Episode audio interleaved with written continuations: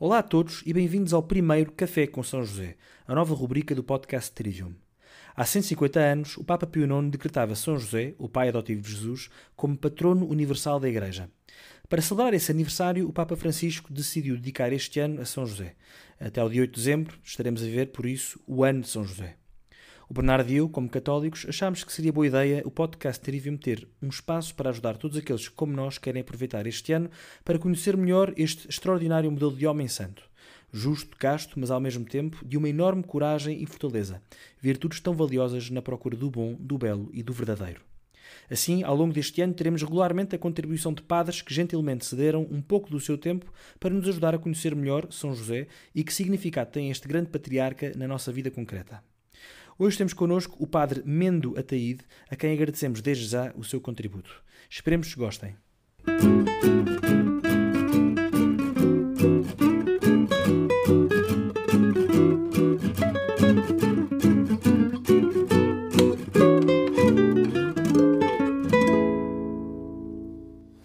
Boa tarde a todos, eu sou o Padre Mendo e quero agradecer ao Vasco e ao Bernardo esta iniciativa que tiveram para, ao longo deste ano de São José, irmos conhecendo e amando mais esta figura da Sagrada Família, que acho que pode ser uma coisa de muito proveito para nos alimentarmos ao longo deste ano.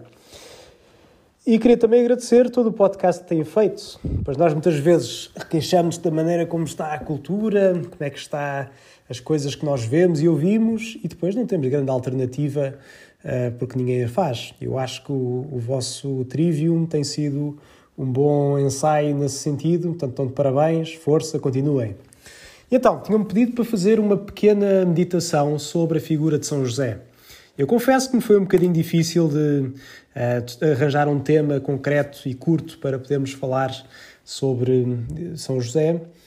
E depois de pensar um, um pouco, depois de olhar para a Sagrada Escritura, pensei que um dos aspectos que podemos olhar para São José e ajudar-nos a nós uh, a ser mais decididos, pois creio que uma das, um dos problemas que temos nos dias de hoje talvez seja a indecisão quanto a muitas coisas, portanto, não tomar decisões de vida, adiar coisas até ao último momento para depois ter de decidir apenas quando for mesmo uh, estritamente necessário e obrigatório. Portanto, temos um certo medo da decisão.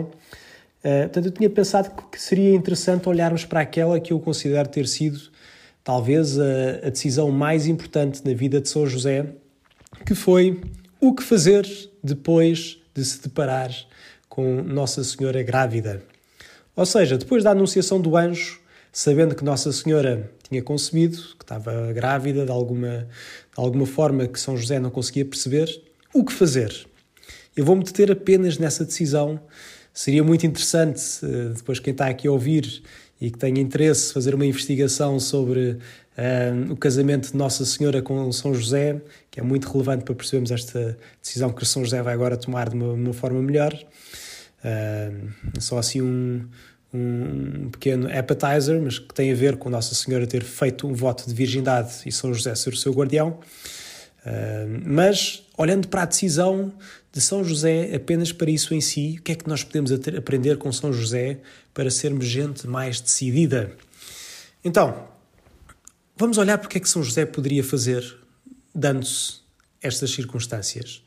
Bom, por um lado, aquilo que a lei dizia, aquilo que a lei dos judeus dizia que era o mais certo fazer, era repudiar publicamente Nossa Senhora e assim expô-la, digamos, à humilhação, expô-la também à insegurança, porque não teria homem, estaria como uma mulher solteira no tempo do, de, de, Jesus, não tinha proteção, não tinha grandes uh, capacidades de autossustento, ia ser um problema.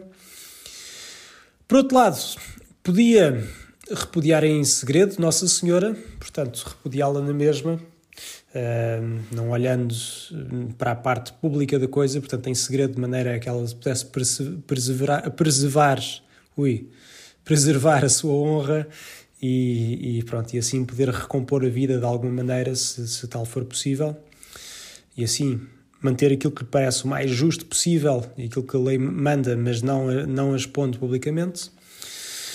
Ou, por outro lado, pode simplesmente deixar o tempo passar, acolhê-la como sua mulher de uma forma normal e, e pronto, e, e assim fazer as coisas. Mas isso não parecia ser uma, uma decisão possível na cabeça de José, porque, na verdade, qualquer coisa tinha acontecido e não se poderia agir como se nada tivesse acontecido.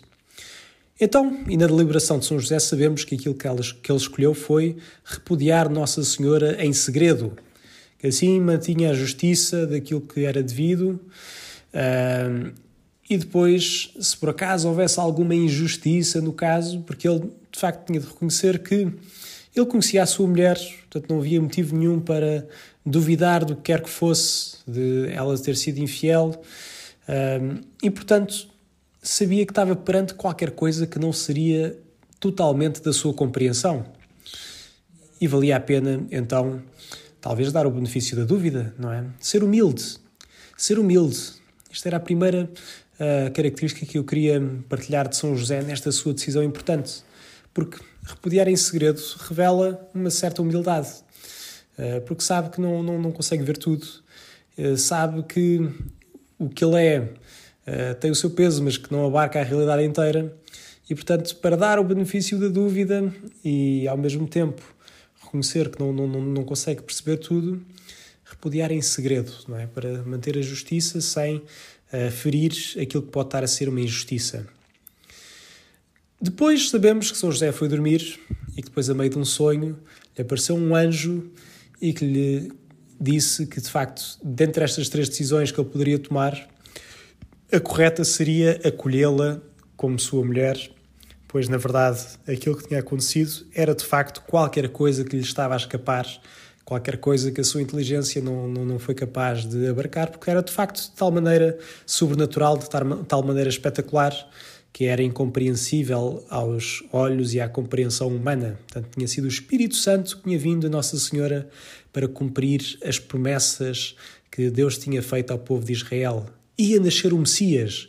Aquele, aquele mesmo que São José, com todo o seu povo, estava à espera há gerações e gerações, aquele mesmo que Nossa Senhora estava à espera também há gerações e gerações, essa coisa que nem lhe passou pela cabeça, essa coisa que na sua humildade nem sequer lhe pareceria, pareceria uh, concebível também acontecer na, na sua vida, mas aconteceu. Portanto, aconteceu e foi uma situação muito melhor, muito mais espetacular muito mais extraordinária do que ele poderia simplesmente imaginar. E por isso acolhe-o como sua mulher, sem medo, como a confirmação do alto.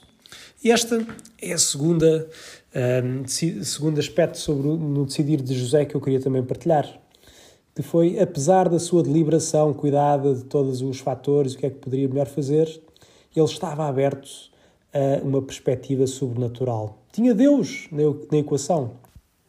Portanto, o desafio que fica é este: é de sermos humildes como São José, olharmos para a sua humildade e, ao mesmo tempo, a perspectiva sobrenatural que ele nos ensina a ter da realidade. Estarmos abertos a que Deus nos possa mostrar um caminho que não parece aquele que estávamos a prever como o melhor e depois, de facto, abrir caminhos muito mais espetaculares de salvação para nós e para muitos outros como é o caminho que foi de São José, da vinda do Messias, o cumprimento do sonho de tantos que esperavam esta libertação e esta salvação em Nosso Senhor Jesus Cristo. Ser humilde e ter um critério sobrenatural, com os olhos de Deus. São estes dois desafios então que eu deixo nesta meditação, ao olharmos para a primeira grande decisão de São José, aquela que ele tomou depois de saber que Nossa Senhora tinha concebido do Espírito Santo. Um bom ano de São José para todos. Obrigado, Bernardo. Obrigado, Vasco. Que Deus vos abençoe e continuação de um bom trabalho para todos. Até à próxima.